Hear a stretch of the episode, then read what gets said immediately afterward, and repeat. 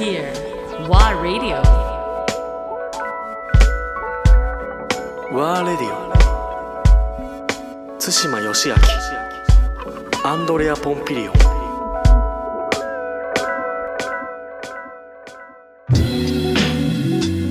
のー今年2020年になって、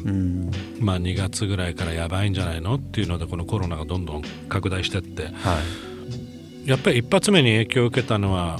まあよく報道ではその飲食店等ってええ。もちろん影響を受けて大変まああとその観光業おっていうのも大変な状況にはい。ロックダウン含めね、えあの外国人の入国も、お規制されだ人の流れがすごく一変として変わってって、えはい。だからなかなかその例えばエンターテインメントフィールドで行くと、当然ミュージシャンたちにもものすごい影響いわゆるライブができなくなった。はい。だけどそれに付随する音響屋さんや照明屋さん、機材屋さん、あるいは箱、うん。おもう結局収入がもう一気に突然ゼロになる。はい。っていう状況の中で、うん。すごいネガティブな話をいっぱい当然はい聞き始めるんだけど、ええ。どうやって生活すればいいのかっていうところにまた根源に行っちゃうんだけど、はい。そのタイミングというのはよしは何を考えてた？えっとそうですね。あのまず遡ると,、えっとレーベルの歴史の中で、うん。えっと2011年震災、あの時が本当に辛くてまずそのレーベルとしてもまだまだ全然あの成立そうなんですよ。してなくて。まあとはいえ5年6年やってたんですけど、まあ一人でやってたんでスタッフも雇えるような状況じゃない。っていう中で全部やってたんですよね。もう営業宣伝企画もうレコーディング録音も全部機材もやってたんでまあなかなかもう本当に大変であの正直精神的にはもう完全に参ってたんですよね。っていう時にあれが来たんですよね。だからもう本当泣きっ面に蜂みたいな状態でで何もできないんですよね。まず自分たちの生活とか状況があの全く成立してない中でああいう状況になっちゃうと本当にどうしようもないっていう感じだったんですけどただまああのあの時にチャリティーアルバムを出したんですよね。で電気を使うなとかライブをやるなまああの時にその言われたのは不謹慎って言われたんですよ。はい。不謹慎って言葉がすごいよね。すごい流行って。すごい流行ってたね確かに、あのしたくさんの人が亡くなっている中中ででよくそんなことできる音楽やってるんじゃないよとうん。いうね雰囲気ってあったんですよ相ね。当バッシングされましたよ。そうですよね。であとは電気の無駄遣いでライブはやるなというところでまあ生活を断たれてしまったんですよね、でその時に本当にやっぱり悩んで、あ僕らが今までやってきたことって不謹慎なんだなってやっちゃいけないことをやってきたのかとかいろいろ考思っえ始めちゃって。たん。ですよねでもその時にそのチャリティーのアルバムを出して実はそのこの話多分僕電波に載せるの初めてかもしれないんですけど、あのある、えー被災者の方からツイッターで連絡が来たんですよ。であのチャリティーアルバム出してくれてありがとうございますと。で僕は今被災地にいますけど、あの状況が良くなったら、あの買って聴こうと思いますっていうふうにツイッターから来て。で僕その時にいやいやいやあの被災されてる方のためにあの出すアルバムなのであなたがお金を出してもらう必要、あなたからお金をもらう必要ないと、むしろ僕らはそれを寄付するためにやってるので、あのまあ、今音楽聴きたいような状況かどうかわからないですけどお金いらないんで送りますと。ここからダウンロードしてくださいはいはい送ったんですよでありがとうございますって話があってでそれから何年後かにあの手紙が来たんですよね。でその人であああの時の人だなと思ってでそこに書いてあったことが僕はすごくあのーまあショッキングでもあったし、あのー救われたというか話があって、何かっていうとその人の友達夫婦が被災してたんですけどあの近所の友達が。で子供がね目の前で流されて亡くなってしまったと。で夫婦とも本当に落ち込んでもう本当食事もままならないぐらいの落ち込みだったんですけど僕がその送った音楽を彼はその夫婦にも渡したらしいんですよね。でそこに入ってた曲を聴いてすごい救われたっていうふうにあの連絡が来たらしいんですよね。でその後にその子供があのまた生まれることになったそのトラウマを克服して子供をあのもう一回作ろうって言って今お腹に赤ちゃんがその夫婦いるんですって聞いた時に本当に救われてあ音楽救われる僕らの音楽で救われる人がいたんだなみたいなのが本当にこうあの時に不謹慎だとか、うん。言われたものがやってよかったなっていうかすごい自信になったんですよ。でそこからあこれは何を言われてもやっていいんだなと。もちろん嫌な人もいるからじゃあ聞かなければいいでも僕らは止めないって決めたんですよね。でただその時に何の力もないレーベルだったんで何ができるかって言われると何もできなかったんですよねそれ以外は。でただすごい自信になったし次こういうことが起きた時に僕らがもっといい状況になってたら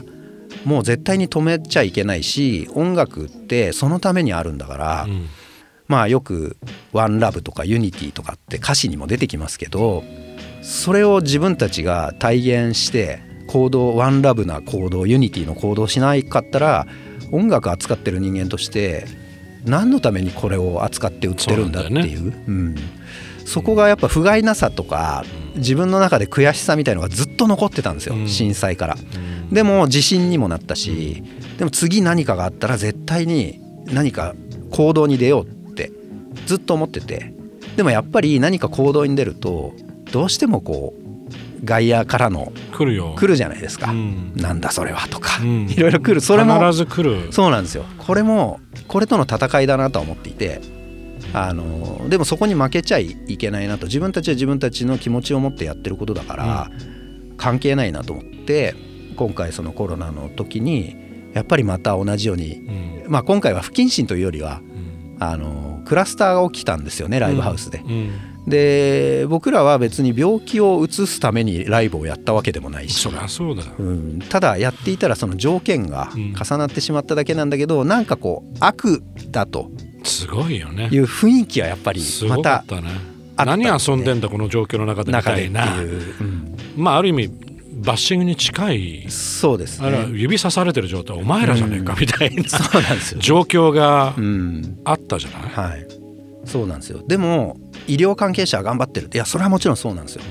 だけどじゃあ全員日本国民全員が医療関係者になればいいのか。やっぱりみんなそれぞれプロフェッションがあんだから、それぞれの場所で活動してるわけで、その多様性をやっぱり認めていく必要はあってただもちろん僕らも病気を拡散したいわけではないので、うん。やっぱり止めるんですけどなんかそこに対するこうジレンマはすごくあって、うん、だから僕はたまたまその時に2011年と違ってまだ状況は良かったし、アーティストもいろんなところで仕事させてもらってるし、あのスタッフもいっぱい増えて仕事も覚えてきてっていう中でじゃあ僕が今自分は高みの見物みたいのはちょっと自分としては許せないっていう状況の中で、あの自分の持ってるお金を全部あの寄付それはホワイトティースそうですね。ドネーションうん、を立ち上げた時は、あれはパッと発表された日に、まあ、偶然僕もあの見させてもらって、はい、まあ、衝撃的だったのね。はいはい。あのそう今日その話もちょっとしたいなと思ってて、はい。それは何？あの突発的な動きだったようにも思いつつ、はいはいえまあ、当然まあ状況も状況だから、うん。前から計画するものではないと思うんだけど、金額も金額でものすごい金額をえ提示してるじゃない、はい。えっとそうですね。ただこれは実は前々から考えたことでもあるんですよ、でそれはそのまさにさっき話した震災からのん。自分たちのこう不甲斐なさだったりなかなかこう音楽シーンを変えられないジレンマだったり いろんなものの中からあの何かやらなきゃっていうのをずっと思ってたんですよね。うんうん。でたまたまそのちょっとしたまあ投資とか、まあ貯蓄とかも含めて、あの2,000万ぐらい今あって、でちょうどその頃に2,000万円老後2,000万円問題っていうのがあっ今もありますけど、老後2,000万ないと危険なんじゃないか、うんでそういう意味で言うと手元に2,000万ある。じゃあ自分は安泰だなみたいなところでいやいや待てよと。僕はその音楽のあの中で起業してまあ飯を食えるような状況になったしやっぱ音楽シーンに対してはすごくそこは感謝していて。でもやっぱり還元しなきゃいけないなと思ったんですよね。それは音楽業界にそうです。音楽シーンに対して。シーンに対してね。新しい音楽をやろうとしてる人たちに、うん。みんなこういう音楽をやらなきゃダメだよじゃなくていろんな音楽をやって成功できるよみたいな、だからうちのレーベルみたいのも成立するんだよっていうのをやっぱりずっと見せてきたんで,、でそういう中でじゃあ最後自分が引退してその2,000万を手元に悠々自適に暮らすみたいなことよりもそのお金使って何か新しい若い子たちがやれる場所を作れないかなみたいな。でもしもそれが2,000万円がなくなったとしても、2,000万円分の意味があればそれで OK だし、もしもそこで例えばそれが3,000万4,000万って利益プラスになっていくような企画だったとしてもそれは最後に若い世代に誰かに受け渡してそのまま資金にしてくれと、要するに僕は利益としてもらうというよりは、うん。それはもういらないものとしてっそうだ。ていうのは最初から考えてたんですよね。踊りはその結局なんだろう。ここに2,000万ありますと。はい。ドネーションしましょうと。このシーンに対してっええていう、でそれ以上のなんだろうそのレギュレーションというか、はい。こういうふうに使ってくださいとかああいうふうにやってくださいっていうレギュレーション一切はい。立ててないはいでしょ、そうですね。あのまあ要するにあの最初はこんなコロナが来るなんて思ってなかったんで、うん。あのそういうふうに何か企画してそこにお金を投資しようと思ってたんですけど、うん。ただ目の前にいるミュージシャンがまずこう音楽やめなきゃいけないっていう、あのだって活動できないんだもん、そうですね、うん。っていう中でじゃあそのお金持ってても仕方がないんで彼らが辞めちゃったら意味がないはい。のでだったら目の前にいる人にまずはその音楽を続けてもらうために支援しようっていうふうに、あのーシフトしたというか、うんだけどもともとお金としてはもうプランニングしてたおはい金だし、うん。まあ、あとその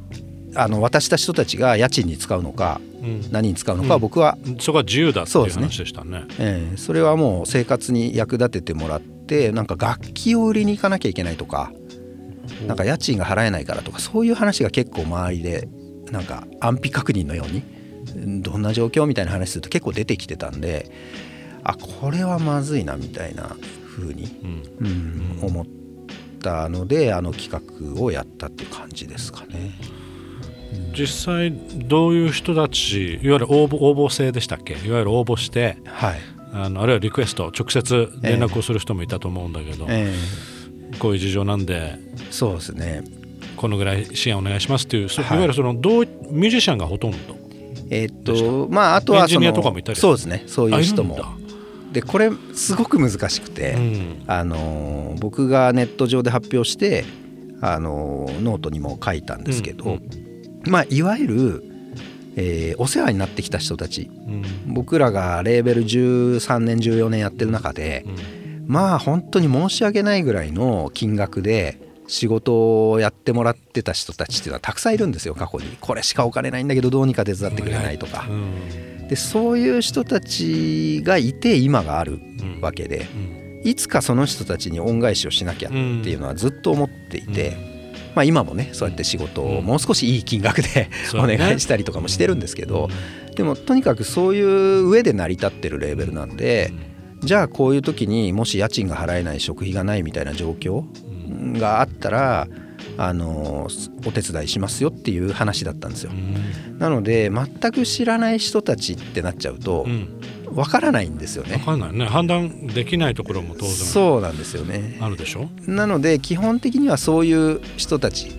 が当然優先にはなってしまうというかあの個人のお金なんで別に公平性はななくていいんですよ。うんうん僕がおごりたいと思った人にご飯おごるのそういうことだね。同じことなんで、だからそれも書いてたんですけどね、うん。ただ何百通来たんですよねメールが。知らない人から。うんでやっぱりそれ見てると、うん。あのいろんな事情の人やっぱりいて、うん。なんかシングルマザーでその音楽でやっと生計立てるようになったから、全部パートとかもやめてその矢先にこうなってしまってうん。子供もいるし、うん。貯蓄もないみたいな。う。ん。でそういう人たちのブログとか見てると確かに2年3年分の活動歴ってあってあこれは本当だなみすたいな。ごい頑張ってきてる人ですよね。中で言うと全く知らない人もやっぱりそうやって見て少額ですけど、うん。あのちょっと銀行口座教えてくれって言って振り込んだりとかっていうのもやったんですけどただもうそれを毎日何何十件何百件見てるわけにもいかないっていうのもあって。そうですね。それはよまあ予想外っていうかうん。一応文章の書き方にも問題はあったと思うんですけどうん。あのやっぱり知ってる方まあ限定とは書いてなかったので。うん。うん、そこすごく難しい問題でしたけどでもとにかくああなってくると知ってるか知らないかっていうよりは目の前にそれを突きつけられた時に無視できるかって言われるとあこれは無視できないなっていう事例もたくさんあったんでうんそこはもうケースバイケースでやりましたけどうん。でも基本的にはやっぱり、えー制作裏方の人うん。も例えば評論家ライターさんとかそういう人だってそりゃそうだね。みんな音楽で飯食ってるんだよっていう人たちがうん止まっちゃってたんでなんかこう社会からこうないものとしてうん。思われてしまうのもすごく嫌だったしあの音楽は後だろみたいな風にうん。言われることもすごく多かったたのでうん。あのじゃあまあ今でも続いてるけどね。まあそうですね。うん。じゃあ音楽の中で助け合おうって思ったしなんか声を上げるのはあなたたちじゃないみたいなうんこともすごく読みましたけど、うん。声を上げることは全員やっていいんですよ。うん、辛いわけだからもっと辛い人がいるから我慢しろっていうのはうん。ちょっとこう戦時中のなんか欲しがりません勝つまではみたいなね。あの日本の精神がまだ続いちゃってていや誰でも自由に辛い助けてって言っていいんだよっていう。う。ん、どんな職業でもあのいいんだよそれはっていう、うん、ことはすごく思ったのでじゃあ音楽をやってる人間っていうのはこういう行動に出るんだぞっていうのをうん。見せたかったっていうのもありますね、ううん。ん、音楽っていうのはこうやってみんなでやってんだっていうのを、うん、そうですね。それが大きかったかもしれないですね。実際金額としては2000万円。はいっていう金額が提示されたけどもええ。それはもう全部もうドネートされたん？えっと実はその半分っていう宣言をしてて、うんうん。1000万を、えーそういうところに当てて、うん。で残りの1000万は最初に言ってたように、うん。音楽シーンにに？っていう話でそこは今プランしてる最中なんで、うん実はまだ半分なんですけど、けど半分はもそうなんですけどただこれあのすごく賛同してくれる人もいっぱいいてう、で僕は個人のお財布から出してたんで何かその協力してくれる人からお金をもらってしまうと収支が見えないじゃないですか、うん。3人4人でやってたらあれなんですけど僕1人のうん。お財布だとうん。だから全部お断りしてたんですよ、その僕のドネーションにお金をプラスで入れてくれるという人たちが。そういう人たちも出てきたんだ。そうなんですよ。なんだけどお断りして基本的には。はただいくつかあのノートっていうサイトだとあの支援ができちゃうんで僕もそのシステム知らなくて初めてノート書いたんですよ。そしたら支援が集まりましたってなんか10万とかい十何万とか入ってきちゃってはいはい。いやこれめちゃくちゃありがたいけど、うん。ちょっと不透明だからはいはい。っていうので下に書き換えたんですよね。その支援はあのとてもありがたいんですけど、うん。あの受け付けてませんただそこに入ってきたものとあとアジカンのゴッチ、うん。アジアンカンフージェネレーションのあのボーカルのゴッチが、あの僕らのもう一個のプロジェクトで、うん。あの音楽を自由に使っていいよっていうので、はい。音楽楽音楽を提供したプロジェクトがあって、うん。でそれをもとに音楽を作ったんですよねゴッチが。うん。でそれはもともと折り紙の演奏家の楽器を使って作ったものだから、あの対馬さんに戻しますって。そこはちょっと僕も理論的にうん。なんかあまりにあの理論が通ってるというはいかはい。合点がいってしまったんでうん。それはいただいてそれは結構もう100万近い売り上げがあの僕の手元に振り込まれてなので今足し引きすると700万ぐらいかな多分。えー、と支援したんですけど、うん。あとだから300万ぐらいは残っていて、うん。でそれもあの今第3波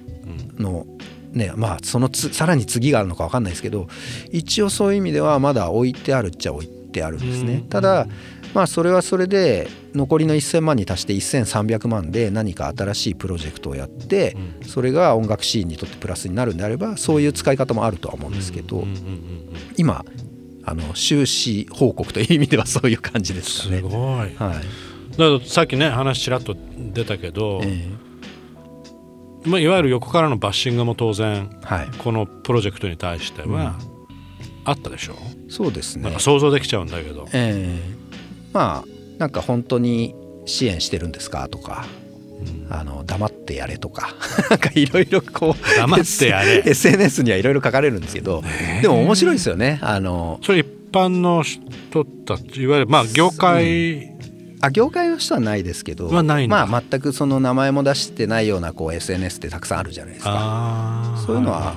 あのいっぱい来るんですけどまあ全然僕はなんか面白いなと思って見ちゃってるというか、はい、別に気にもせず。そうですね。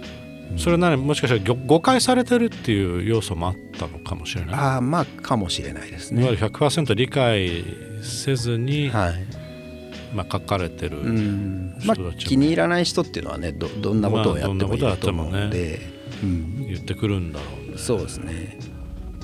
でも音楽ってそういう歴史の中で切り開いてきたもんじゃないですか、ヒップホップにしたってソウルにしたってレゲエにしたって。みんなやっぱりその